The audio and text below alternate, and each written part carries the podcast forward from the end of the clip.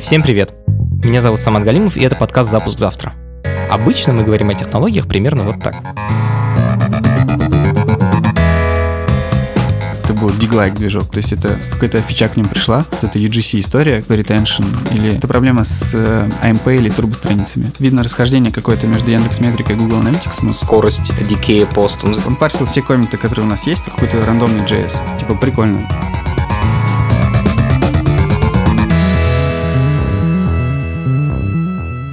Как технический директор я пытаюсь разобраться, как устроены сложные и интересные штуки. Я зову профессионала, с которым можно поговорить простым человеческим языком. Недавно меня позвал на работу основатель Пикабу. Многие из моей тусовки смотрят на этот проект свысока. Нет ни новой идеи, ни прорывных технологий. Но в нем есть кое-что куда более важное. Он четко попал в запрос аудитории. На сайте легко залить свою картинку или историю и обсудить ее. Максим Хрящев – создатель одного из самых популярных сайтов в русском интернете. Он запустил Пикабу у себя на кухне, а теперь управляет ресурсом, аудитория которого сравнима с населением государства. И это кек. Это подкаст студии «Либо-либо», и у нас есть партнер – сервис онлайн-образования Яндекс Практикум. Если вы хотите стать программистом, дизайнером или дата-сайентистом, идите на сайт Яндекс Практикум и учитесь. Привет, э, я Максим Хрящев, э, основатель Пикабу. Если, может быть, кто-то не слышал, такое онлайн-сообщество, где каждый пользователь может запостить контент, и другие пользователи его оценивают, комментируют. Сколько пользователей Пикабу? Ну, около двух э, миллионов аккаунтов, там чуть больше. Мгм. Если говорить о посетителях, то вот в прошлом году мы пробили 40 миллионов МАУ в месяц пользователей активных. посетителей, да. Мгм. А активных пользователей, естественно, гораздо меньше. Из 100% аудитории только 1%, как правило, активен. А сколько сейчас у тебя в компании человек? 58, Сколько из них программисты? 13. Остальные это контент-модераторы? У нас э, 10 человек в службе поддержки. Это же и модерирование. Остается еще... Большой отдел продаж Ага. с продакшеном. Кроме разработчиков еще QA есть, продукт-менеджеры, несколько дизайнеров. Можешь про модерацию немножко рассказать? С самого начала у нас вообще не было модерирования. Можно было постить все, что хочешь. Я думал, что люди сами самоорганизуются. Потом приходили токсичные пользователи, они начали оскорблять там. И это была ложка дегтя в бочке меда. И один токсичный пользователь, по ощущениям, мог расстроить условно 10 нормальных пользователей, которые из-за этого могли потом уйти из сообщества. А с эротикой были проблемы, что в обычных постах добавляли комментарии с эротическим контентом. То есть ты читаешь пост какой-то про совершенно отвлеченную тему, не связанную с эротикой, ты открываешь комменты в каком-то общественном месте, скажем, едешь в метро, и у тебя там на весь экран э, прекрасная женская грудь. Но у нас были жалобы, что вот я читаю пикабу с детьми, а мне тут э, эротика там появляется, или я еду где-нибудь в метро, а мне там эротика появляется. Из-за этого появилось модерирование, которое было по наитию, скажем так. То есть, пожалуйста, ведите себя вежливо, и модераторы, которые это более-менее контролировали. А какое наказание? Вообще просто удаляется пост или тебя могут забанить? В зависимости от ситуации могут э, предупредить, попросить э, вести себя более вежливо и удалить комментарий, а могут э, временно заблокировать. У вас там, по-моему, еще у всего эротического контента в заголовке должна быть клубничка, да, мне кажется, рисунок клубнички. Да, и с этим не было никаких проблем. Соответственно, сначала я вовлекался в это, и я очень много общался с пользователями, я каждый день читал сообщения, что мне отвечают. Но потом количество контента стало слишком много, что я не смог сам этого делать, и просто попросил модераторов службы поддержки делать это вместо меня. И сейчас я уже просто не так сильно вовлекаюсь, чтобы уставать от э, сообщества. Устаешь от э, вот таких негативных историй, от бунтов, например. Клубничка гейт? Да. Клубничный бунт, который случился в 2019 году, на самом Расскажи, что произошло. Это довольно такая длинная, детективная, запутанная история. Началась она с того, что мы на Пикабу запрещаем размещать порно-контент, личные данные других людей, жесть, различную расчлененку, вот это вот все. И пользователям очень интересно, что же там было удаленное. Ну, то есть кто-то что-то размещает, мы это удаляем. Но поскольку мы удаляем не полностью под 404 в комментах, потому что если удалить полностью, то удалится целая ветка. То есть, когда тебя- Дети этих комментариев удалятся. да, да, да, да, дети, да. Из-за этого остается некий след, и пользователям интересно, что же там было. Особенно пользователи недовольны, когда мы удаляем личные данные третьих лиц. Это касается ситуации, когда, скажем, что-то произошло, какое-то э, нарушение э, закона, скажем. И люди начинают э, активно постить ссылку на страницу этого человека в социальных сетях. Вот, смотрите, вот это он нарушил эти правила, вот это он такой плохой. Дальше они начинают приходить к нему на страницу в социальных сетях, искать его родителей, детей, родственников, писать им. И вот это вот все, да, большая неприятная история. Хуже того, случаются истории, когда этот человек вообще ни в чем не виноват. Ну, просто тебе пролетает куча вот этого Ну, негатива. по нему уже проехались 10 тысяч комментаторов.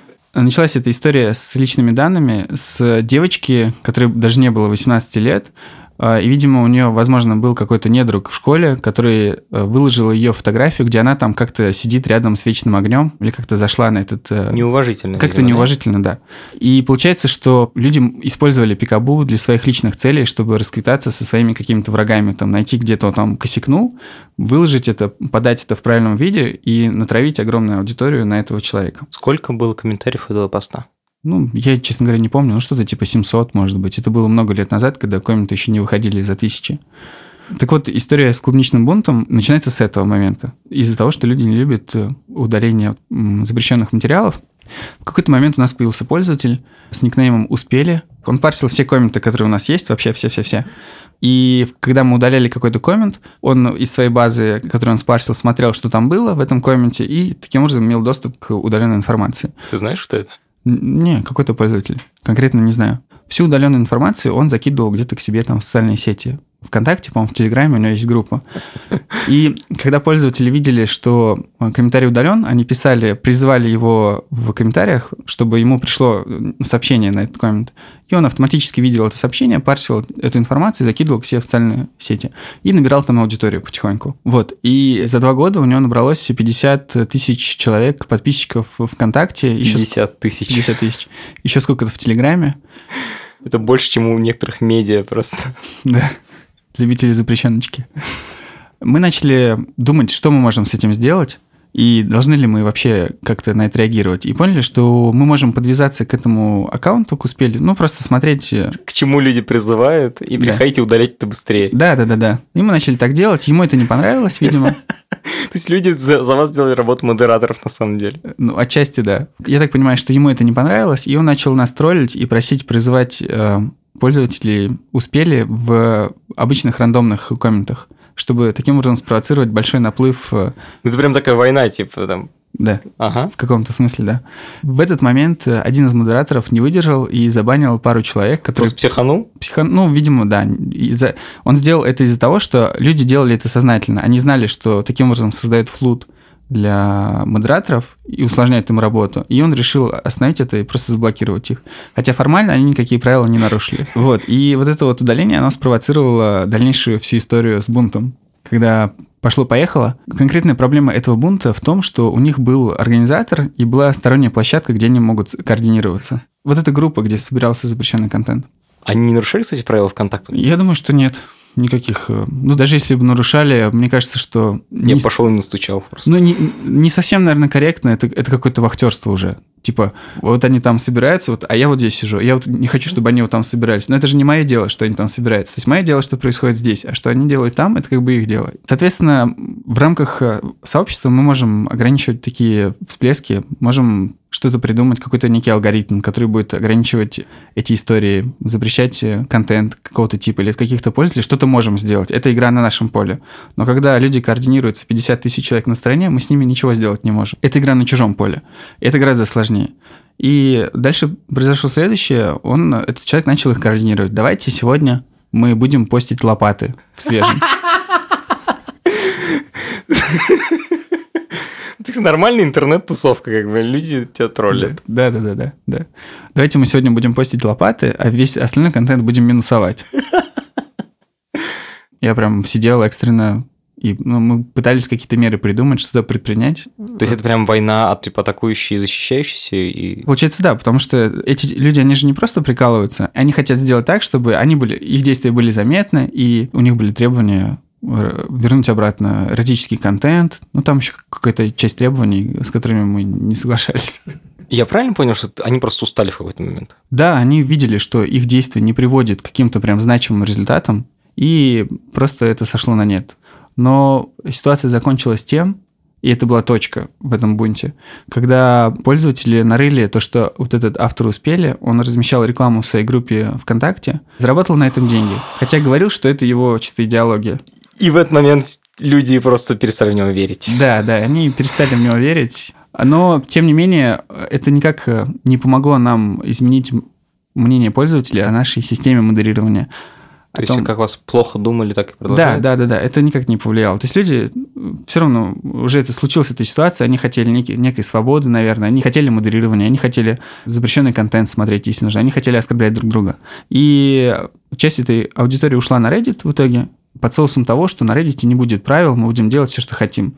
Но интересно то, что сообщество на Reddit тоже начало проходить свои стадии становления. То есть потом у них появились правила, потом они начали жаловаться, что слишком много оскорблений внутри этого сообщества, что здесь э, не должно быть политики, выгнали политический контент и так далее, и так далее. Организация большого количества людей, наверное, невозможно без. Сама организация невозможна, наверное. Очень сложно прописать правила под ситуацию. И в каждом конкретном случае ты должен действовать в зависимости от контекста. Ты можешь написать, типа, не оскорбляйте друг друга, да? Но оскорбления бывают совершенно разные. То есть ты можешь так оскорбить, что вроде как оскорбление, а вроде и нет. И... Ну, все все понимают. Да, но как ты пропишешь правила к этой ситуации? Ты можешь принять одно решение, часть пользователей с тобой согласится, часть пользователей не согласится. Поэтому очень часто решения должны приниматься в зависимости от контекста. Например, бывает очень большой обстоятельный комментарий, внутри которого присутствует маленькое оскорбление. Например, ну ты вообще дебил. И вот почему. Там большой-большой коммент. И... Очень интересно объясняет, да? Да. И если ты его удаляешь, ну, вроде как оскорбление, вроде как интересно. И вместо того, чтобы его удалять, мы решили пробовать просто затирать это оскорбление. То есть, ну, ты, квадратики какие-то, а дальше обстоятельный э, большой комментарий. И пользователи позитивно это восприняли. Мы у них каждый раз спрашивали, вот у нас эксперимент проходит, как вы к этому относитесь? И относились к этому позитивно. И мы проводим такие разные эксперименты. Мне кажется, просто невозможно конкурировать с Фейсбуком или Инстаграмом, с ВКонтакте, с Телеграмом. То есть очень много мест, где люди могут общаться. Как бы у Пикабу вообще есть будущее в этом мире?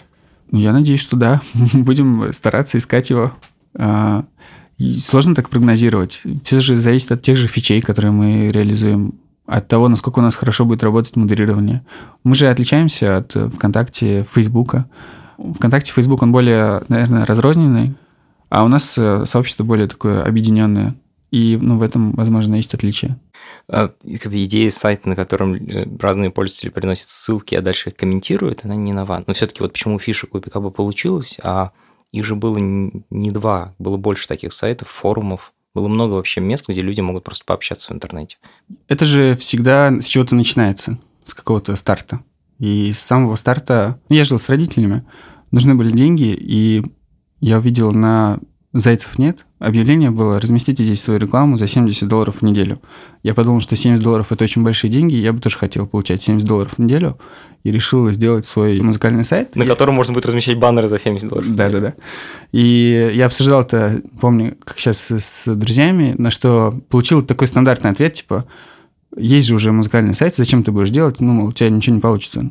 После этого у меня такая логика в голове сохранилась, что нет необходимости быть инноватором, там, таким максимальным инноватором. Ну, если, условно, ты не хочешь быть Элоном Маском, можно просто взять какую-то рабочую идею и сделать ее чуть-чуть лучше. И тогда, наверное, у тебя что-то получится. По этой же причине я думаю, что есть смысл попробовать сделать и пикабу, хоть есть другие крупные развлекательные ресурсы. Просто попробуем сделать чуть-чуть по-другому, там, может быть, чуть-чуть лучше, чуть больше постараемся, и, наверное, у нас что-то получится. Ну так вот, и Будучи на первом курсе института, я как раз начал делать этот музыкальный сайт, там можно было скачивать музыку. Я еще деньги начал получать, а потом подумал, что было бы классно, что если пользователи сами будут заливать эту музыку вместо меня. У меня нет технического бэкграунда, там то, что нашел в интернете некую форму загрузки файлов, и просто добавил. То uh-huh. есть я такой мамкин программист. Мой навык ограничивался тем, что я мог удалить какой-то кусок кода. То есть я не мог написать, я обычно удалял. Добавил эту форму э, загрузки файлов, и на мое удивление, пользователи начали заливать какие-то свои файлы туда. И я не понимал, почему, ведь какой им... Какой им профит? Да, ну и, наверное, дело было в том, что человек хочет некую самореализацию, возможно, и ему прикольно, что он что-то сделал, а потом там условно показать другу или самому увидеть, о, это я заливал, типа прикольно, и эту песню добавили на сайт. И с этого момента, наверное, началась моя вот эта UGC-история, когда я понял, что люди хотят делать какой-то вклад, и им для этого не нужно ничего взамен. То есть это некая самореализация для них. А как назывался сайт, если не секрет? My, myzuka.ru, но он уже закрыт. Я зарабатывал на нем около 60 тысяч в месяц. Рублей? Рублей, да, конечно. Mm-hmm. Но я решил его продать, потому что мне было стрёмно, что я занимаюсь распространением контентом? музыки, на которой у меня нет прав. И вплоть до того, что когда кто-то стучится в дверь, у меня были мысли, блин, наверное, за мной полиция пришла. продал где-то за 620 тысяч рублей, по-моему, мне было 18 лет к тому моменту. Обалдеть, это еще было 5 лет назад, видимо. Не, не, это было в 2008 году, по-моему, 24 тысячи долларов, что ли, что-то такое. На эти деньги я начал делать другой ресурс. Я смотрел на Дети и на Лепру, когда начинал Пикабу. У них было много аудитории, у них было активное сообщество, но как мне казалось, они не совсем активно выходили в свет, наверное, они были немножко замкнуты сами в себе. То есть у них не было, допустим, страниц в социальных сетях, откуда можно было получить трафик. Ну, началось вообще с того, что я сам добавлял контент этот. Я искал его в сети, и потом наливал трафик, имитировал сообщество, чтобы людям, которые заходят, казалось, что здесь есть сообщество. Но сейчас пикабу побольше, чем дети. Мне нравится твой understatement каждый раз такой, ну, окей, делай сайт. Ты сказал, что у тебя в разработке 17 человек сейчас, да? 18 программистов? Нет, 13. 13. И, если я не ошибусь, по-моему, 13 я называл. То есть мы просто сейчас наймом занимаемся, и у нас прямо сейчас в процессе э, несколько офферов мы сделали, и мы ждем выхода ребят. Очень круто. А кого вы ищете? В данный момент э, Android и iOS разработчиков. А, расскажи, пожалуйста, сколько стоит программист? Зарплата в месяц? Да. Ваша рыночная зарплата? Э, ты знаешь, рынок же разный. То есть в Москве зарплаты одни, Э, в регионах другие. У тебя же удаленка везде. Да, у нас удаленка. То есть ты человек в Москве за ту же работу платишь больше, чем человеку в... А у нас нет никого, поэтому мы в Москве никого не набираем. Ну, Москва очень дорогая и сложно найти сотрудников. Ну, то есть мы, мы бы просто не потянули, наверное, по деньгам. Как ты набираешь людей? Мы стараемся брать э, людей в компанию среди пользователей. Когда нам нужен какой-то человек, мы вешаем объявление на сайте, у нас же большая аудитория, и наверняка среди пользователей есть кто-то, кто нам подходит. Это, во-первых. А во-вторых, э, скорее всего, этот человек, он понимает, что это за продукт и, возможно, его историю, и что с ним вообще нужно делать. То есть у него есть некое понимание этого продукта и компании. И так получается, что когда ребята приходят, э, даже в процессе разработки какая-то фича к ним пришла, и они могут сами оценить и предложить какой-то вариант э, там, изменения этой фичи, потому что они как пользователи считают, что эта фича там не совсем классная для пикабу. То есть э, участвуют в этом процессе создания ценности, даже при разработке. Это идеальная ситуация, когда программист как бы понимает, что он делает и вообще думает о конечном результате. Да, это очень классно. И также, кроме разработчиков, вот сейчас я ищу продукта, а, модераторов, они только из сообщества выходят. У тебя сейчас есть технический директор? Да. Это был один из пользователей, который делал очень классные гифки. И он очень, среди пользователей он очень знаменит, и его гифки настолько классные, что они разносятся и на Найнгаге, там на Reddit наверняка. Найнгаг – это американский аналог Пикабу, я так понимаю, да ведь? Ну, в каком-то смысле, да. Но если я не ошибаюсь, он все-таки более популярен в Европе, чем в Америке. Так вот, он делал гифки веселые, и в какой-то момент э, его креатив дошел до того, что он захотел сделать игру. Но эту игру надо как-то встроить на пикабу. По-моему, всего у него было три игры, и третья игра была вообще какая-то космическая. Ну, Подожди, что значит встроить на пикабу? Это какая-то механика сайта использовалась, или это был просто JavaScript или Flash? Как бы, что это такое? Да, это был JS. У нас же нельзя постить какой-то рандомный JS. И чтобы его вставить, нужно как-то через нас это сделать, договориться как-то. И как-то я понял, что, видимо, у него хороший технический бэкграунд, и потом, как оказалось, не ошибся. А, и мы с ним договорились э, сделать э, поиск изображений по имеющейся базе постов на Пикабу. Он используется, когда ты добавляешь пост. И... А, чтобы не было дубликатов. Да. У нас uh-huh. правилами сайта запрещено добавлять повторные посты. И поэтому, когда ты добавляешь какой-то контент, осуществляется поиск изображений и подсказывает тебе, что такой пост где-то уже был. И эту штуку как раз, как раз сделал он. И в результате вот сейчас он ну, является сетью. Я тебе сейчас зачитаю несколько отзывов а ты просто ответишь на них реал-тайм. Угу. Обычно отвечают типа в App Store. Угу. Кстати, у вас почти нет ответов почему-то. Угу. Нам приходил Сбербанк, у них там на каждый отзыв угу. прям классный ответ. Угу. А вы не отвечаете. Почему? Это наше упущение, должны отвечать. Спасибо. У вас, значит, средний рейтинг 3 из 5. И 100... Это iOS, тысяч, да? Тысяча, да. Это iOS App Store, mm русский App Store. Тысяча отзывов. Вот давай сейчас попробуем ответить на парочку. Первый отзыв. Жирным. Рекламное агентство. Приложение стало рекламным агентством. Реклама через пост, то есть буквально через пост реклама. Доказательств есть, если что. А, здравствуйте. Пришлите, пожалуйста, видео или скриншоты на почту такую-то.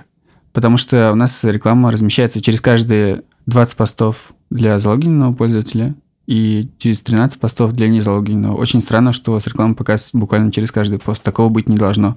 Мы пофиксим, если обнаружим причину проблемы. Ужасно. При попытке разместить комментарий с длинным текстом, вставленным из буфера обмена, приложение вылетает ну, проблема бывает от конкретного устройства какого-то. В частности, это андроидов касается больше всего, наверное, когда стоит э, кастомная прошивка, и очень сложно воспроизвести какой-то такой баг. Но это, это все надо фиксить, конечно. У нас вообще очень молодое приложение iOS. Мы выпустили его только летом этого года. Как раз поэтому мы ищем разработчиков мобильных. Mm, еще одна вакансия. Слушай, у меня какой-то рекламный пост получается. Все очень круто, приложение, дизайн, но исправьте уже этот ссаный переход по ссылке. Листаешь ленту утром, сидя на кровати, пытаешься проснуться, мизинчиком случайно касаешься ссылки, и все. Тебя уже перекинуло на сайт, там грузится реклама, браузер повис. Бога ради, исправьте события перехода по ссылке. Да, это ужасный баг, и он возник после обновления iOS. То есть это Apple изменил поведение системы? Да, да, да. И ну, мы, мы прям горели в огне, у нас было очень много таких негативных отзывов, и пытались это срочно пофиксить. Если не ошибаюсь, это уже пофиксили, там просто нужно обновить версию приложения. Или она в тестлайте, ну, на тестировании сейчас. Вы вообще читаете отзывы в App Ну да, должны читать. Ну, у нас вот есть девушка, продукт мобильных приложений. Я периодически слежу там, как отвечает. Буду следить лучше. Сорян. Какое-то избиение получилось. Ну, Скажи, пожалуйста, endgame какой? Ты продаешь пикабу или ты просто его развиваешь бесконечно? Какая конечная цель всего этого? Сейчас э, развиваю. Сейчас мне интересно, ну, все классно, мы растем, вроде все хорошо. То есть я, я сейчас не думаю о том, что надо пойти и продать, но такие истории возникают, когда все плохо. То есть когда возникает этот бунт, когда люди агрессивно к тебе относятся, ты думаешь, блин, зачем я все это делаю? Может, действительно надо это продать, и все будет гораздо спокойнее. Но а когда все это проходит, ну, почему я вообще думал о том, чтобы это продать? Типа, все же хорошо. А есть позитивная подпитка? Просто люди обычно говорят негатив, а положительного не очень много. Нет, положительно тоже говорят. У нас э, в Slack модераторы выкладывают приятный какой-то фидбэк. Вот если говорить конкретно о службе поддержки, негативных оценок там что-то типа 4% или 5%. Просто ты не обращаешь внимания на позитив, потому что это тебе ничего не дает, ну, в плане развития компании ты все время погружен в негатив. Где что кому не нравится. Нужно там вот это изучить, нужно почитать негативные отзывы. А позитив ты просто, знаешь, скроллишь, как бы у тебя уже некая толерантность к позитиву возникла. Скажи, пожалуйста, почему ты так долго был анонимен? Не было необходимости быть публичным, то есть мне и так нормально. Ну, я, я работаю, я чем-то занимаюсь, у меня есть там условно какая-то профессия, и зачем мне что-то о себе еще рассказывать, там посты писать какие-то. Я не чувствовал в этом какой-то необходимости.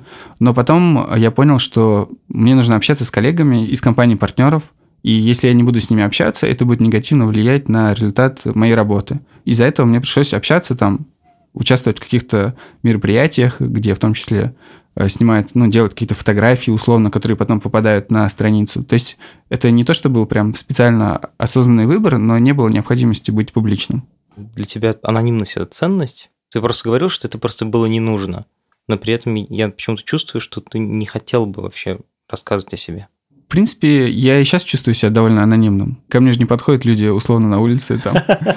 То есть э, я не вижу, что что-то очень сильно поменялось в этом плане даже, наверное, наоборот, э, теперь э, люди понимают, куда хотя бы, кому писать, там, с кем можно связаться, что-то обсудить. И работает обратное правило, что я могу кому-то написать, и кто-то знает о том, кто я, и со мной там можно о чем-то пообщаться.